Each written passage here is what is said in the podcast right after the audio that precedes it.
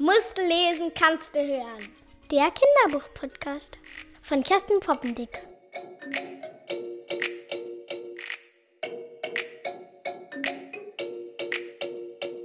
Willkommen zur zweiten Folge des Kinderbuch-Podcasts Musste lesen, kannst du hören. Ein Podcast voller Kinderbücher, Lesetipps und Büchermenschen. Heute wird's, welche Überraschung, auch hier weihnachtlich. Mit Hexen, Sauriern, Erdmännchen, einem Ausflug in die schönste Stadt der Welt, einem Schwein mit Horn und der wundervollen Kinderbuchautorin Anna Böhm. Also holt euch schon mal Weihnachtsplätzchen und Kinderpunsch und macht's euch gemütlich. Ich bin Kerstin und freue mich, dass ihr meinen Podcast gefunden habt.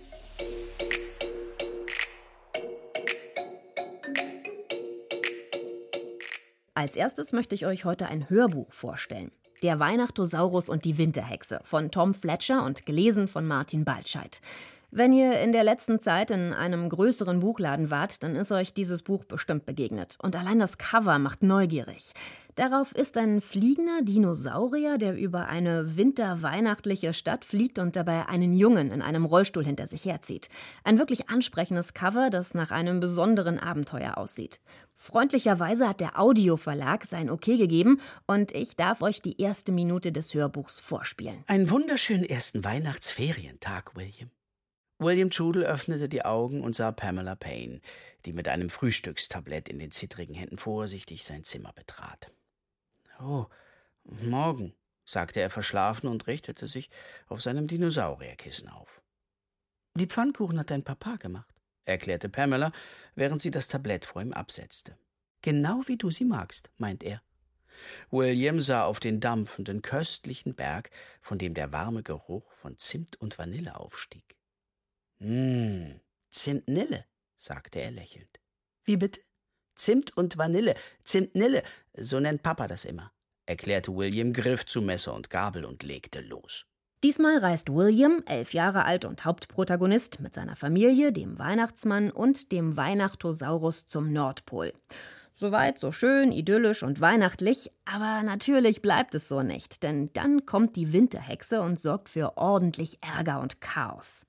Das ist jetzt schon Band 2 des Weihnachtosaurus. Ich habe den ersten Band weder gelesen noch gehört, aber da immer wieder Sachen aus Band 1 erklärt und zusammengefasst werden, versteht man die Geschichte auch so. Ein Hörbuch, das steht und fällt ja immer mit dem Sprecher. Also grundsätzlich mag ich lieber lesen als hören, aber es gibt so grandiose Sprecher, da wähle ich dann doch auch mal das Hörbuch. Und Martin Baltscheid, der ist so jemand. Der schafft es durch seine Stimme jeder einzelnen Figur einen ganz eigenen Charakter zu geben. Das ist ein Talent, was mich als Radiomenschen wirklich sehr, sehr beeindruckt. Ein Buch, in dem man sich prima verlieren kann. Unterhaltsam, spannend und lustig. Tom Fletcher, Der Weihnachtosaurus und die Winterhexe, gelesen von Martin Baltscheid. Erschienen im Audioverlag ab acht Jahre. Die vier CDs haben eine Länge von vier Stunden 39 Minuten und kosten 12,45 Euro.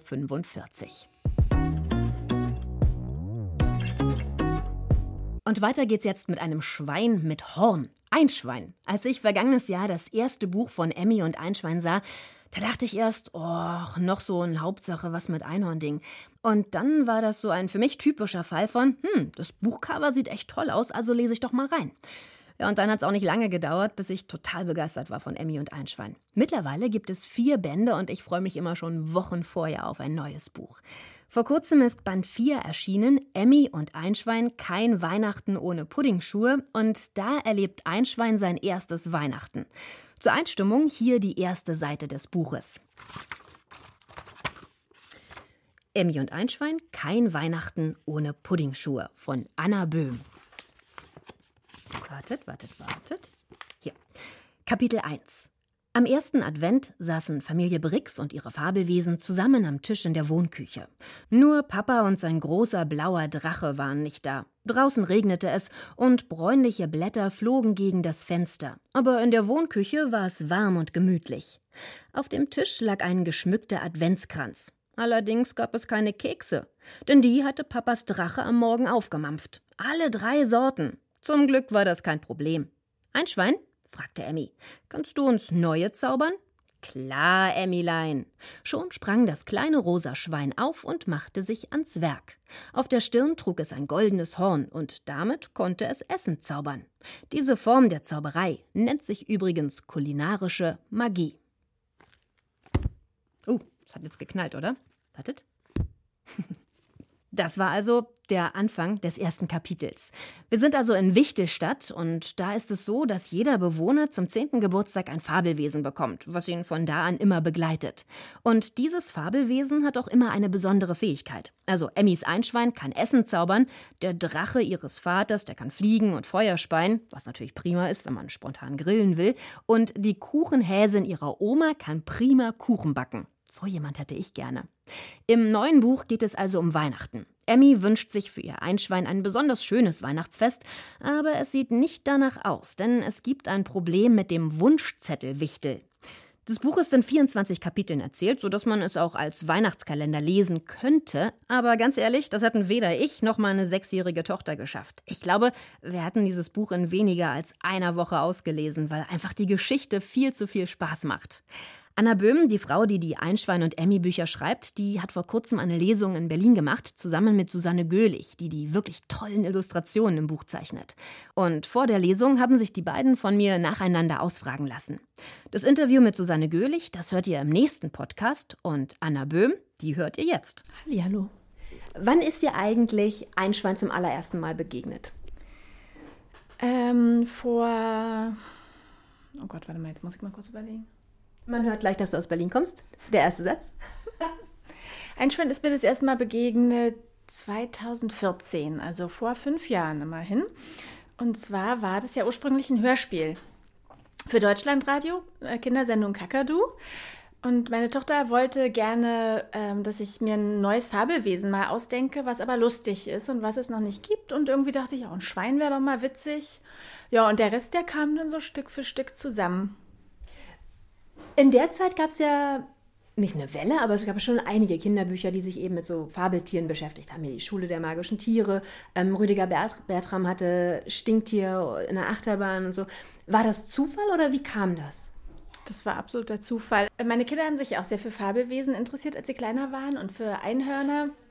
Und ähm, das finde ich an sich auch ganz toll, aber es war dann schon alles sehr rosa, so fand ich. Und deshalb hatte ich auch irgendwie das Bedürfnis, mir mal was auszudenken, was auch neben dem ganzen rosa Einhorn funktioniert und trotzdem liebenswert und lustig ist. Ja, das war auch tatsächlich, als ich zum ersten Mal davon hörte, dachte ich, naja, es hat auch noch ein Schweinenhorn. Hm. Aber schon nach den ersten Seiten war man so gefangen in dieser Geschichte. Es war einfach so eine liebevoll erzählte Geschichte. Jetzt hast du schon gesagt, du hast ursprünglich das geschrieben als Hörspielfassung für Kakadu ähm, beim Deutschlandfunk Kultur, was es ja leider mittlerweile in der Form nicht mehr gibt. Sehr zu meinem großen Leidwesen und ich muss auch jetzt mal echt sagen, ich bin erstaunt, wie ähm, wenig Empörung es öffentlich gab. Deswegen, das ist wirklich sang- und klanglos aufs absolute Minimum reduziert worden. Es gab schon eine Unterschriftenaktion. Ja, ja, ja und jetzt ist es halt ein Podcast. Der ist auch schön gemacht, aber Kinderbücher zum Beispiel gibt es in dem Podcast nicht. Nee, das stimmt. Ich finde es auch wirklich schade, das zu sehen, wie Stück für Stück ähm, die Kinderradiosendungen von den Öffentlich-Rechtlichen eingestellt werden. Und dann sagt man wieder, ja, die Kinder hören nicht mehr Radio. Aber wenn du die nicht als Kinder schon daran gewöhnst, dass es Spaß macht, die setzen sich doch nicht mit 20 hin und hören plötzlich Radio. Und dass wir da nicht die Geduld haben zu sagen, okay, nachmittags müssen die Erwachsenen auch mal ein bisschen Kinderradio aushalten, das finde ich echt schade. Absolut, also bin ich komplett deiner Meinung. Ähm, es gibt Gott sei Dank noch ein paar Kinderradios, vom WDR auch und von, vom ähm, Bayerischen Rundfunk. Aber auch ich habe ja festgestellt, und so kam ich ja auf diesen Podcast, dass es einfach immer weniger Platz für Kinderbücher gibt im Radio. Und ich finde, das ist ein Unding. Also es darf einfach nicht sein, wenn wir gleichzeitig sagen, immer weniger Kinder können sinnergreifend lesen zum Beispiel. Was ich aber eigentlich fragen wollte, ist, es gab also ursprünglich die Hörspielfassung und dann hast du dich entschieden, ein Buch zu schreiben. Was ist denn der Unterschied zwischen ein Hörspiel schreiben und ein Buch schreiben?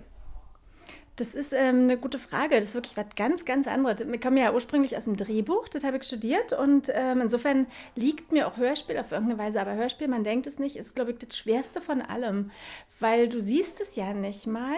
Du hast eigentlich kaum die Möglichkeit für Prosatexte. Das heißt, du musst wirklich ähm, ähm eine spannende Geschichte auf 45 Minuten, das sind also ungefähr 35 Manuskriptseiten, erzählen, hauptsächlich durch Dialog. Das ist wirklich schwer. Und danach war es für mich eine Riesenerleichterung, das Buch zu schreiben, weil du kannst alles richtig mal so ausschmücken und rauslassen und alles, was ich bei den Hörspielen weglassen muss, kann in so ein Buch rein. Du musst bei einem Buch auch viel weniger auf Dramaturgie achten als bei einem Hörspiel. Also bei einem Hörspiel darf wirklich kein Wort zu viel sein. Das ist was ganz anderes. Mhm. Wie sieht dann so bei dir ein normaler Arbeitsalltag aus? Ist es ein Schreibtischjob, dass du dich morgens hinsetzt mit deinem Kaffee und dann sitzt du da alleine und denkst dir neue Abenteuer von Emmy aus? Ja, also ich habe gerade mit Susanne Göhlich, der Illustratorin, mich darüber unterhalten, dass dieser Job einfach unfassbar viel Arbeit äh, bedeutet im Grunde genommen, ne? weil es ist ja, du setzt dich halt hin und schreibst, aber du musst auch ganz viele andere Sachen noch nebenbei machen, ne? ganz viel E-Mails und bis so ein Buch wirklich fertig ist, das dauert ja auch so lange. Also ich wirklich setze mich ganz oft morgens um halb acht dran, mache bis nachmittags, ich gehe viel in Bibliotheken und Cafés, ich kann nicht den ganzen Tag an einem Platz sitzen, ich äh, wandere so, ich bin eine Schreibtischnomadin und dann sitze ich auch oft abends nochmal, natürlich sitze ich am Wochenende, das ist völlig selbstverständlich. Also Schreiben ist viel Arbeit. Hast du einen Lieblingsplatz? Ich habe einen Café, da gehe ich jeden Morgen hin. Das nennt sich Mein Café. Haben Sie es nach dir benannt? Ja. Ich nenne es immer Mein Kaffee, als ob es mir gehört. Ich gehe auch hin, wenn noch zu ist, auf, äh, also eigentlich noch zu ist, weil ich da sowieso immer irgendwie in der Ecke sitze. Ich gehöre da so ein bisschen zum Inventar. In dem neuen Einschwein und Emmy Buch ähm, feiert Einschwein sein erstes Weihnachten. Ich kann mir vorstellen, du hast es aber nicht zu einer Weihnachtszeit geschrieben, oder? Wie kriegt man sich denn da in die entsprechende Weihnachtsstimmung? Ja, also ich liebe ja Weihnachten. Insofern war es für mich nicht so schwer, aber angefangen habe ich, glaube ich, dann direkt im Januar oder Februar. Und da habe ich auch schon gedacht, Mensch, kluge Menschen hätten im Oktober angefangen, aber das war einfach zeitlich nicht möglich. Und ich habe einfach sehr viel Frank Sinatra Playlist gehört. Jetzt reden wir natürlich eigentlich um den, über den neuen ähm, Emmy und Einschwein Band, aber können wir schon ein bisschen in die Zukunft gucken? Nächstes Jahr gibt es einen neuen. Also im Januar erscheint ein ähm, Vorlesestarter. Das ist ähm, ab fünf Jahren und da, diesen, da hat Susanne Güllich ähm, farbige Illustrationen für gezeichnet. Also es ist wirklich als große Schrift, ist wirklich für kleinere Kinder auch zum Selbstlesen sehr schön. Das Einschweins erster Schultag wird da beschrieben. Es soll nicht äh, kein Essen zaubern, in der Schule macht es aber natürlich. Pudding? Äh, nee, diesmal Eierkuchen.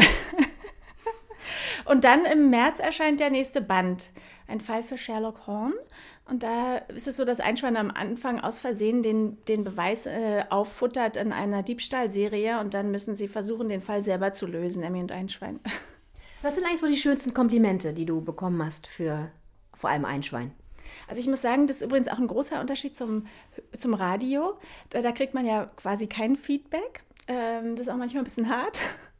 Bei, bei, Büchern kriegt man wahnsinnig viel Feedback und es ist einfach total schön, dann auch zu hören, dass Leute so viel Spaß haben. Und, und das Schönste für mich ist eigentlich, was ich manchmal höre, ist, dass ein Schwein so ermutigend wirkt auf die Kinder, auch zu seinen Fehlern zu stehen und zu sagen, ja, ich bin halt irgendwie nicht, nicht das Idealbild, aber ich habe trotzdem viel Spaß mit mir selber und habe irgendwie ein gutes Selbstwertgefühl. Und manchmal schreiben Kinder oder die Eltern von Kindern, dass das Einschwein sie sehr ermutigt hat. Ähm, und das finde ich eigentlich, freut mich dann am meisten. Ich finde aber auch, Emmy ist eine ganz tolle Orientierungsfigur. Also für, für Kinder, die halt, ja, die wünschen sich halt was, so wie sich ja Emmy am Anfang auch ein Einhorn gewünscht hat, um eben cool und anerkannt und beliebt zu sein. Und dann eben erst die Enttäuschung zu haben, da ist jetzt nur so ein, ein Schwein mit einem Horn, aber dann relativ schnell ja zu merken, das ist völlig egal, dieses Schwein ist so liebevoll und so lustig. Ich finde, das gibt halt ordentlich auch was mit für die Kinder, eben sich mit Emmy zu identifizieren. Ja, also das wollte ich auch. Ich wollte jetzt auch einfach ein ganz normales Mädchen, was jetzt auch nicht besonders schwierig ist oder besondere Probleme hat, sondern einfach so die ganz normalen Sachen, mit denen man so zu kämpfen hat irgendwie. Und man ist eben auch manchmal plötzlich unbeliebt und weiß gar nicht warum. So geht es ja mir am Anfang im ersten Band. Und äh, man hat ganz oft irgendwelche komischen sozialen Probleme, die man, die man als Kind echt nur sehr bedingt auch lösen kann. Also, ähm, und da dachte ich, ist natürlich so ein kleiner, sehr selbstbewusster Begleiter eine schöne Sache, wie ein Schwein. Du hast selber gesagt, dass du Kinder hast und ähm, du bist jetzt heute hier für eine Lesung. Was hast denn du für Vorlesetipps? Kann eigentlich jeder vorlesen oder muss man irgendwas Besonderes haben, um Kinder zu kriegen beim Vorlesen?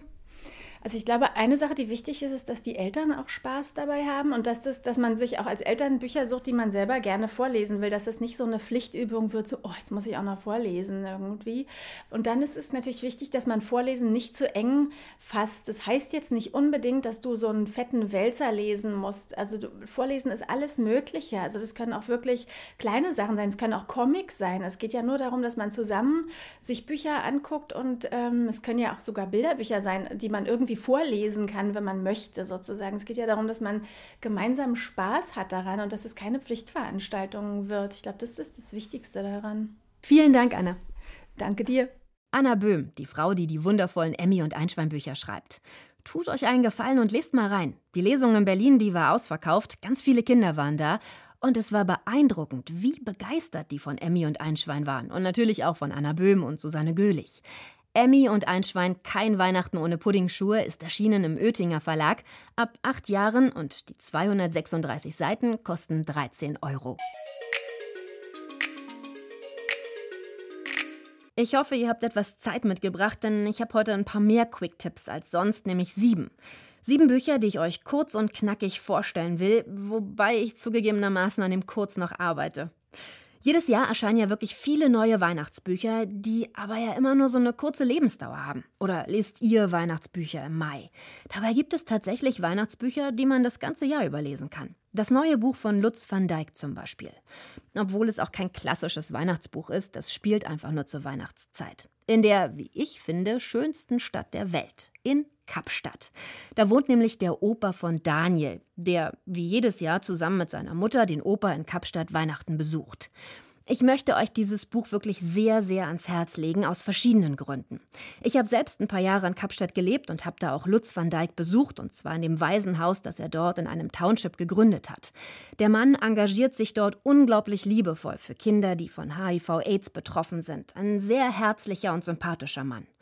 Und dazu schreibt er Kinderbücher, die jedem das Leben in Südafrika näher bringen. Und er schafft es, selbst so schwere Themen wie Homosexualität, Rassismus, Armut so kindgerecht herunterzubrechen, dass es weder peinlich noch belehrend noch düster ist.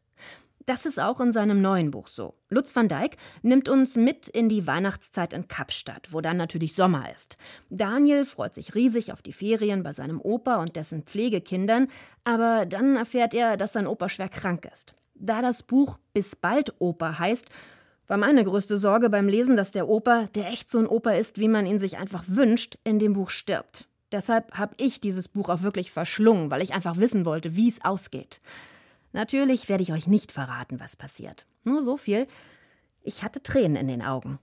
Lutz van Dijk, bis bald Oper, ist erschienen im Peter Hammer Verlag, ab acht Jahre, 260 Seiten und die kosten 14 Euro.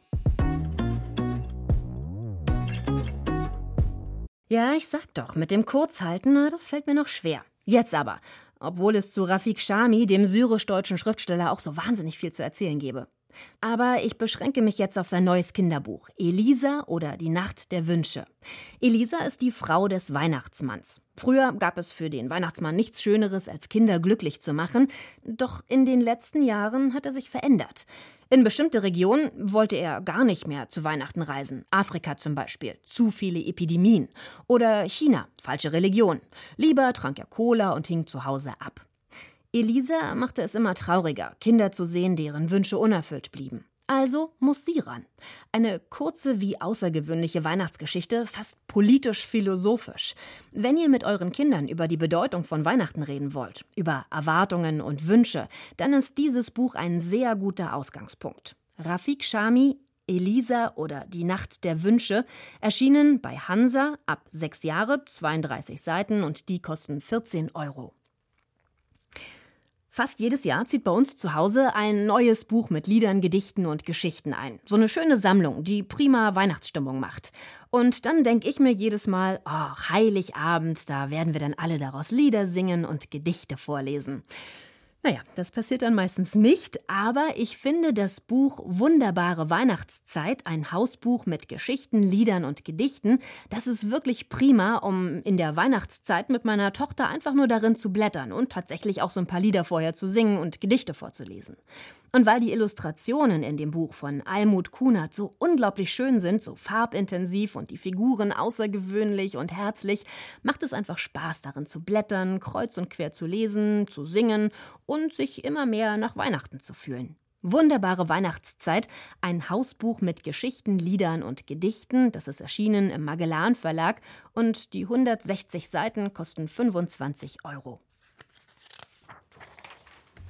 Der Annette Betz Verlag, der ist ja bekannt für seine wunderschönen Musikbücher, in denen klassische Musikwerke oder auch Komponisten in einem Buch mit begleitender CD vorgestellt werden. Falls ihr den Verlag noch nicht kennt, schaut unbedingt mal in ihren Katalog.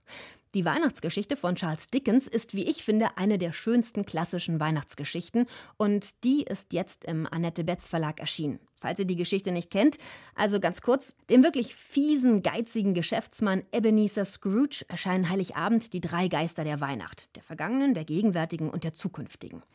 Was er da sieht, das gefällt ihm überhaupt nicht. Aber gleichzeitig erkennt er den wahren Sinn der Weihnacht. Diese Geschichte von Charles Dickens wird kindgerecht und verkürzt erzählt und begleitend hat Hendrik Albrecht Orchestermusik komponiert, die die NDR Radiophilharmonie eingespielt hat. Und dann ist dieses Buch auch wirklich bezaubernd illustriert. Da macht schon allein das bloße Bilderanschauen Spaß. Ja, das Buch ist ein bisschen teurer als der Durchschnitt, aber der Preis, finde ich, ist mehr als gerechtfertigt, denn es ist wirklich ein außergewöhnliches Buch. Charles Dickens Eine Weihnachtsgeschichte mit Musik von Henrik Albrecht erschienen im Annette Betz Verlag und die 29 Seiten kosten 24,95 Euro. Ein Buchcover, auf dem grimmige Wichtel zu sehen sind. Das finde ich schon mal gut und es hat mich auch sofort neugierig gemacht. Die Wichtel streiken und alles sieht danach aus, dass Weihnachten ausfällt oder wenigstens verschoben wird, was natürlich nicht geht, findet Ida. Schließlich ist Weihnachten das schönste Fest und das wichtigste Fest, deshalb wird sie auch am längsten gefeiert. Also muss Ida Weihnachten retten und macht sich dahin auf, wo der Weihnachtsmann lebt. Ich mag wie Sabine Engel, und mal ganz ehrlich, mit so einem Nachnamen muss man natürlich ein Weihnachtsbuch schreiben, also wie Sabine Engel diese Weihnachtswelt in ihrem Buch beschreibt. Ich mag die Wichtel und wir lernen sogar die Tochter des Weihnachtsmanns kennen. Auch die Illustrationen im Buch sind richtig schön, so wie mit Bleistift gezeichnet und mal nicht niedlich. Sabine Engel, der Wichtelstreik oder wie Ida Weihnachten retten musste, ist erschienen im Boje Verlag ab acht Jahre und die 238 Seiten kosten 12 Euro. Zwei Bücher habe ich noch. Das erste ist ein neuer Tafitti-Band von Julia Böhme. Tafitti und die Weihnachtsüberraschung. Das ist ein Erstlesebuch, bei dem bestimmte Substantive durch Bilder ersetzt sind.